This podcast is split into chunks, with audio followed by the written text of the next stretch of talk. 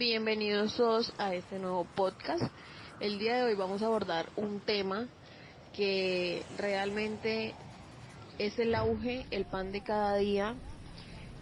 El tema que vamos a abordar el día de hoy es tres veces vulnerable.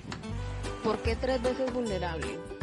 Porque vamos a abordar el tema de las mujeres migrantes, madres, y eso las hace tres veces vulnerables el hecho de ser madre, el hecho de ser mujer y el hecho de tener que encontrarse en un sitio que no es el propio, con personas extrañas, buscando un mejor futuro, buscando un mejor destino, porque quizás el sitio donde estaban no era seguro, no tenía las suficientes oportunidades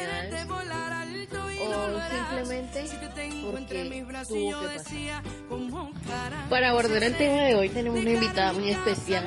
Ella es la señora Lorena Terán, que nos va a explicar y nos va a contar su experiencia eh, migrando desde Venezuela, de todos los trabajos, las ciudades por donde pasó para estar hoy aquí con nosotros y también nos va a contar y le vamos a hacer algunas preguntas sobre sus derechos como migrante, sobre si ella sabía que tenía derecho a, pero sobre todo eh, le vamos a dar la oportunidad de que nos cuente abiertamente algunas cosas difíciles que ella tuvo que pasar. Hola Lorena, buenas tardes, ¿cómo estás? Bien.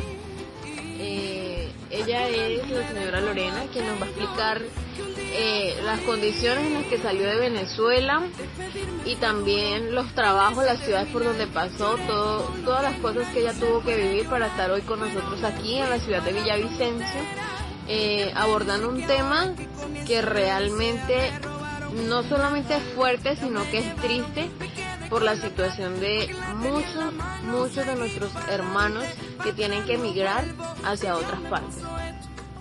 Bueno, este, yo me vine hace ya un, un año y dos meses, dos meses de acá. Me vine de Venezuela porque la situación estaba muy dura, calidad de vida. Eh, mi esposo, el papá de mi hijo menor, este, pues murió el 16 de diciembre ya hace un año.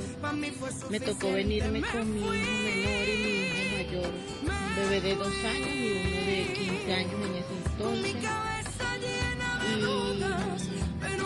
bueno, llegamos, la primera vez que, que nos vinimos, llegamos fue a Bogotá y estuvimos trabajando en un restaurante. Pues ya para el mes de enero me entero que estoy embarazada y el papá de mi bebé pues, había fallecido. ya me encontraba en un país donde no tenía un apoyo familiar, sin me ayudara con mis hijos, nada. Trabajaba en un restaurante de 9 de la mañana a 9 de la noche. y mi mayor era que se quedaba con su Así estuvimos hasta que pudimos llegar hasta la ciudad de Villavicencio. Una amiga nos recibió con su esposo, pero llegando acá, ella se tuvo que ir para Perú porque hijo de su esposo le envió los pasajes Pues quedamos aquí sin empleo, comenzó la pandemia. A la semana de haber estado aquí llegó la pandemia, nos tocó quedarnos en hubo una vecina que nos recogió pero siempre habían problemas entre su pareja y salir de allí. Duramos tiempo pidiendo en las calles para poder comer, para poderle dar el hijos. Ya la, el embarazo ya más avanzado. Y bueno, así nos tocó hasta que conocí una amiga, personas que me pueden ayudar mediante el Consejo Noruego para Refugiados, la Cruz Roja. Pues me comuniqué con estas personas y pude recibir apoyo del Consejo Noruego y pude conseguir un arriendo y me pude ir con mis hijos y y tener por lo menos la estabilidad. Que pienso yo que para ese entonces era súper importante tener un lugar donde refugiarse porque nos encontrábamos en medio de una pandemia, ¿no?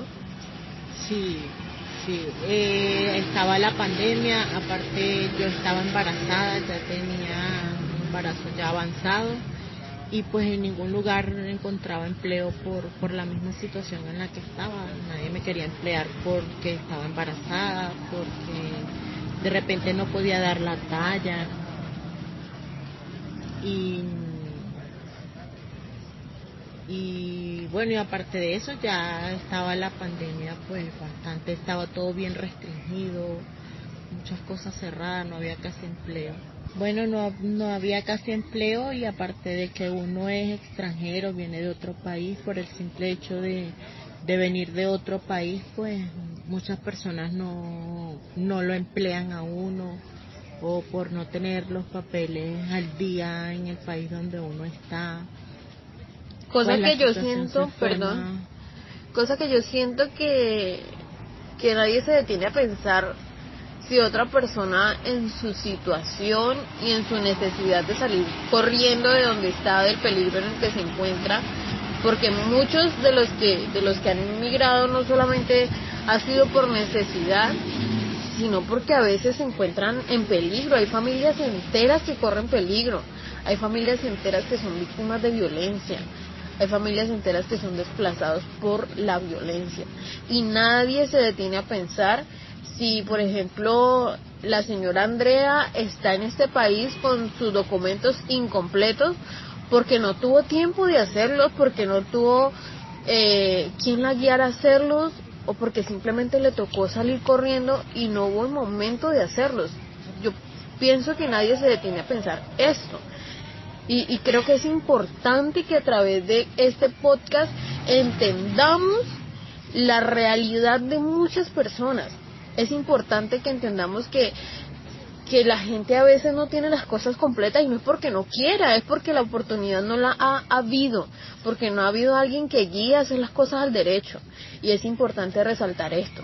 Bueno, en mi caso fue así, yo dejé el pasaporte ya tramitado, pero debido a la situación en la que está el país de donde vengo, de Venezuela, no pude retirarlo ni nada, solo pude sacar mi carnet fronterizo, inclusive en el tiempo que me vine no había ni siquiera el papel para sacar una cédula original y me tuve que venir con una copia de una cédula color igual mi hijo. Pues no pudimos tramitar ningún papeleo y es cierto lo que tú dices, muchas veces no es porque porque así queramos hacerlo, sino que a veces la situación nos obliga a que sea así, pues.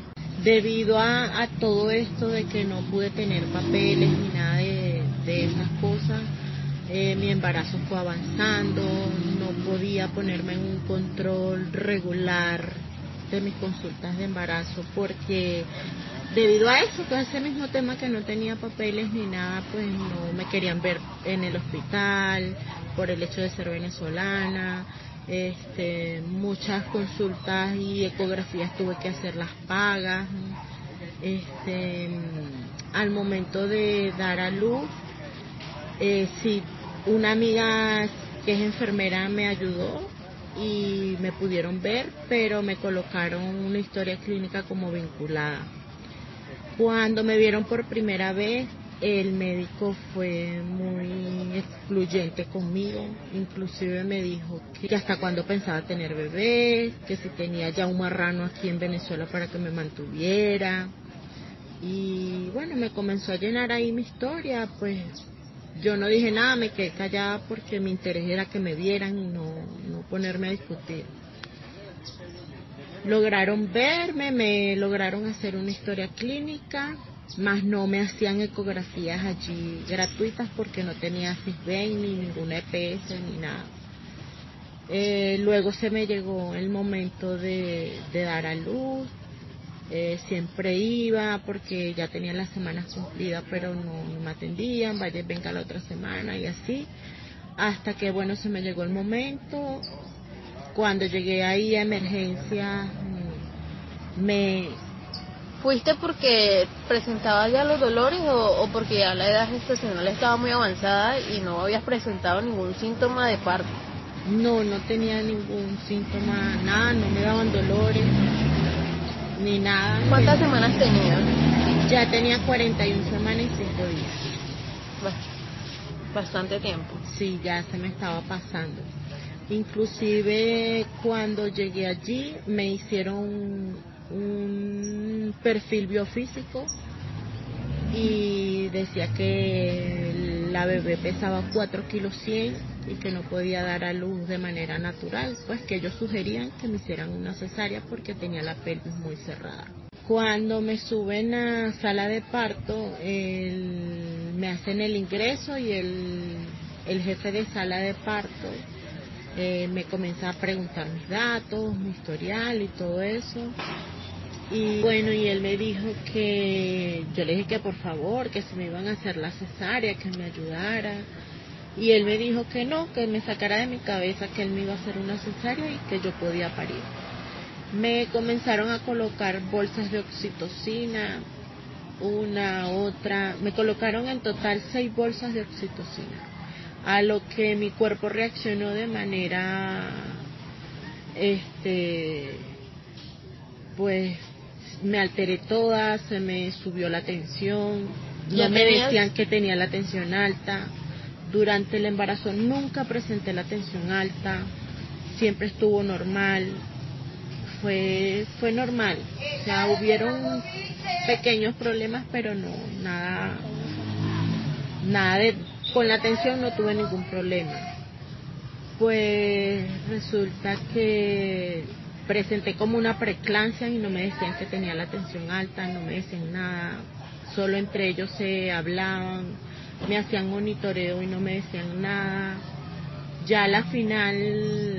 Em, Para este momento de, de, cuando te empiezan a poner las bolsas, eh, el médico te las pone de qué manera?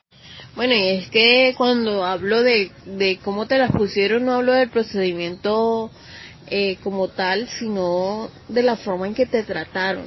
O sea, abordando el tema de que te dicen que te saques de la cabeza, que no te van a hacer una cesárea. Entonces yo digo, partiendo de ese tema de que te dicen que, que tú puedes parir cuando, cuando médicamente ya te habían dicho que no, ¿cómo te trata el médico? Se trata de manera ética, como se debe tratar a una mamá que está a punto de dar a luz. Te trata eh, como se trata a una mujer nacional o haces la diferencia por el hecho de que eres extranjera. Bueno, sí, o sea, ellos en ningún momento me comunicaban nada, en ningún momento me pedían autorización de nada. Ellos hicieron pues lo que ellos a su manera creían que era que era conveniente. Ya luego de seis, me colocaron seis bolsas de oxitocina. Ya luego de seis bolsas de oxitocina, cuando me hacen un monitoreo, ya a la bebé no se le sentían los latidos del corazón igual. Entonces ahí sí procedió él a a cortarme abajo este, para que me dieran dolores. Comencé fue a sangrar y a perder líquido, líquido. Y así me pasaron a ya la sala de, parto como tal. Y se me montaban encima, me, me empujaban para que la bebé pudiera salir. En ningún momento me colocaron ni siquiera anestesia, nada me rompieron, me agarraron 23 puntos, se me desgarró casi que hasta el recto cuando para poderme sacar a la bebé. Cuando ya la bebé nació, pues estaba muy, muy morada, ya morada. Yo me imagino que era por lo de la tensión alta. Presenté algo como una preclancia y no me dijeron nada. En ningún momento me dijeron, mire, usted tiene la tensión alta. En ningún momento me dijeron, está pasando esto, lo otro. Yo al momento que me fui, me fui sola porque no tenía con quién irme en ese momento. Y cuando me colocan, inclusive me colocan a la bebé en mi pecho y me la colocan ya morada. La boca era morada. La niña ni siquiera supe si de qué color era ella en sí. Y estaba muy morada, la era morada, su boquita morada y ya no respiraba. No lloró, nunca abrió los ojos, nada. Bueno, y para el momento, para mí fue muy fuerte porque ellos ni siquiera esperaron a que yo tomara un respiro de algo, sino que en ese mismo momento de una vez me abordan y me dicen que si, que si yo tenía como, como pagar un entierro, que si yo tenía esto, lo otro. Y yo en medio pues de mi dolor y toda la desesperación y, y la confusión que tenía ahí, pues no, yo dije que no. Me hicieron firmar un papel donde ellos iban a hacer cargo de, del cuerpo de la bebé, pero que yo tenía que firmarlo. Y yo lo firmé. Luego al día siguiente, un médico ya cuando estaba abajo en piso me pregunta que si yo era hipertensa por las tomas de tensión que me habían hecho que eran muy altas. Yo le pregunté que por qué me decía eso y él me dice porque todas las tensiones durante el trabajo de parto fueron altas. Y yo le dije, no, yo en ningún momento presenté tensión alta durante mi embarazo. Inclusive él mismo me comentó que, que si me habían colocado algo, yo le dije que sí que me habían colocado oxitocina porque no tenía dolor. Y le dije que me habían colocado seis bolsas y el médico me miró como con asombro y dijo, ¿tantas? Yo le dije sí. Ese día me dan de alta con la tensión alta. No me colocaron nada para el dolor.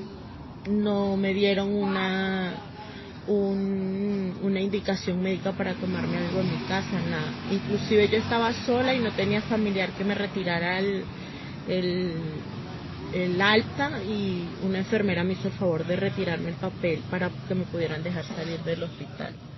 Inclusive una amiga este, llamó al hospital y preguntó que si yo estaba ahí y dijeron que yo no estaba ahí esa noche en el hospital, que no había ingresado nadie con ese nombre.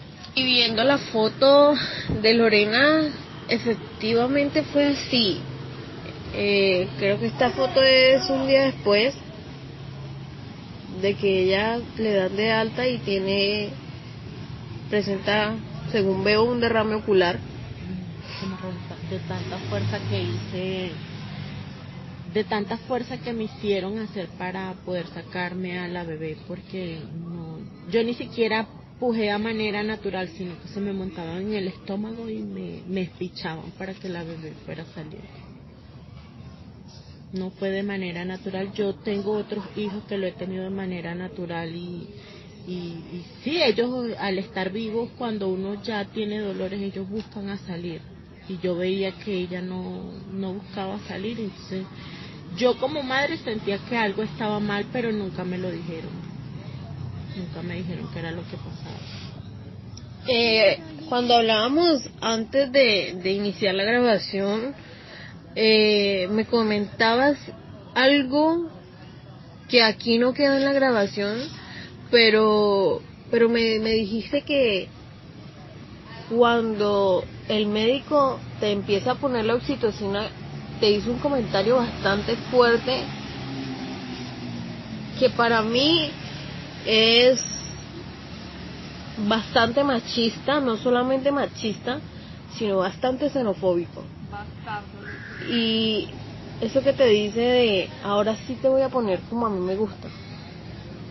Ah, sí, él dijo que él cuando iba a proceder a ya a cortarme ahí abajo, él dijo que, que sí, ahora sí viene lo bueno. Y ya ahí fue cuando procedió, que me, me, me colocó el espéculo y me cortó para que para que me dieran dolores. Y en efecto, sí, pues me dieron dolores, pero la bebé nunca bajó porque ya no estaba, no estaba viva. Y en ningún momento me dijeron que mi bebé estaba muerta o algo. Aquí está la señora Marby. Ella también fue víctima de, de la falta de ética del mismo llamado profesional que atendió a Lorena, que pues de profesional no tiene mucho, pero así así se le dice, por, porque estudió cinco años para perder el tiempo y para atender mal a sus pacientes, pero pero es profesional, ¿no? La señora Marby evidencia haber vivido un embarazo eh, precoz. Y creo que es la más indicada para contarnos un poco de lo que le pasó. Doña Marvi, Buenas tardes, me llamo Marvi Yo empecé con dolores el viernes hace 15 días, dolores, dolores, dolores. Duré viernes, sábado, Me llevaron para el hospital y el médico no me dijo nada. La psicóloga me dijo que estaba bien, me devolvieron para la casa, me devolví. Ya el otro día amanecí vuelta nada, llena de sangre, me dio una hemorragia y otra vez para el hospital. Allá me dejaron internada, me pusieron suero del suero me quitaron el suero, me pusieron pitocin, pónganme pitocin, pitocin, pitocin y nada. Y entonces yo le dije al médico, o sea, mi esposo le dijo al médico que, que porque no me daba dolores, pero a mí me estaban dando dolores. Yo cuando ese señor me trató mal, que traumatizada, que con psicólogo, tengo depresión, aquí donde estoy tengo depresión, de tanto que ese señor me gritaba, que me decía que, que, las, que las mujeres de Bogotá eran jodidas, que, que nosotras éramos muy jodidas, sabiendo que yo era mi primer parto, eran gemelos, me los dejó morir, me pusieron mucha droga, yo tenía la tensión alta y me dijeron que, que yo tenía la tensión alta, que yo tenía preeclampsia y entonces la doctora le dijo que no me colocara pitocin porque eso era peligroso porque me podía dar un presparto. Me mandaron al psicólogo y el psicólogo me dijo que, que me, habían, me habían hecho era un bullying. Entonces yo dije que era esto porque yo no sabía qué era. Yo dije que es eso. Bullying para las personas en esos hospitales. Dice que porque la pandemia, que porque el COVID, que a mí me decían que tenía el COVID y yo no tenía nada, me habían hecho un poco de exámenes, yo los llevé, me han hecho, me, hicieron la citología sabiendo que yo estaba embarazada, me hicieron la ecografía, me salió bien, ese médico me hizo la citología y no tenía por qué hacerme citología, se me subió encima como si hubiera sido un bastar, y discúlpenme por eso es un bastar, porque me mató mis Bueno, yo sí quiero agradecerles a ustedes tomarse en el tiempo y, y la confianza de contarnos parte de su historia. Muchas gracias a Lorena, muchas gracias a doña Marvi, muchas gracias por compartir con nosotros su experiencia. De antemano eh, sabemos lo difícil que es hablar de esos temas, pero también entendemos lo importante, lo importante que es hablar no solamente es para sanar, sino también para concientizar. Muchas gracias a usted, Lorena. No, de nada. Este, espero que, que esto sirva para que muchas personas puedan tomar conciencia de, de lo que en realidad pasa y, y bueno, que sirva de aprendizaje. Muchas gracias. Muchas gracias a doña Marvin. Gracias por todo, por haberme escuchado. Bendiciones para todos. Muchas gracias. No tengo palabras que decir tranquila, doña Marvin, y mucho ánimo que Dios es bueno y la vida sigue. Escuchando el testimonio de la señora Lorena nos damos cuenta de que es real, de que vivimos en medio de una sociedad xenofóbica que no perdona las causas por las cuales muchas de ellas han tenido que emigrar. No perdona si fue por necesidad, si fue por causa de violencia, si en medio de su migración se tuvieron que quedar solas, si perdieron a sus hijos, a sus esposos, si perdieron a sus parientes cercanos, a sus madres, a sus amigos incluso, no perdona si están solas o si están acompañadas. Simplemente a muchos solamente les importa la xenofobia, a muchos solamente les importa discriminar, a muchos no les importa entender el porqué de la situación. Y estudios comprueban que dos de cada cuatro mujeres que emigran desde diferentes países son víctimas de violencia, son víctimas de explotación sexual, son víctimas de explotación laboral. Y ahora solo nos resta entender que en medio de esta sociedad debemos hacer conciencia que debemos, como dijo la señora Terán hace un momento, debemos hacer conciencia y que esto sirva de aprendizaje. Por favor, usted que me escucha, es importante que seamos conscientes de la necesidad del otro. Es importante que nos pongamos un poco a pensar en la situación que la otra persona vive. Porque es necesario, porque hoy somos quienes tienen la oportunidad de dar trabajo, somos quienes tienen la oportunidad de recibir a alguien en un país, pero mañana podemos ser nosotros quien tengamos que ir a otro país. Y ahí está el cómo nos gustaría ser tratados, en cuáles son nuestros derechos como ser humano y en cómo respete yo esos derechos para el día de mañana poder recibir el mismo respeto que yo di. Así que usted, querido amigo que me escucha, yo le invito a que hagamos conciencia. Yo le invito a que seamos una mejor sociedad, a que seamos mejores personas, a que seamos gente más consciente que le aporte a esta sociedad, que seamos personas que entiendan que las necesidades de esta sociedad no son simplemente avances tecnológicos, que las, la necesidad de esta sociedad no son simplemente personas profesionales, la necesidad de esta sociedad es gente con calidad humana, es gente con calidad ética, es gente con calidad moral. Eso es lo que necesita esta sociedad y por esta pequeña parte podríamos empezar. Muchas gracias por escucharnos y esperamos que esto les haya servido para hacer un poco de conciencia sobre este tema tan, tan importante.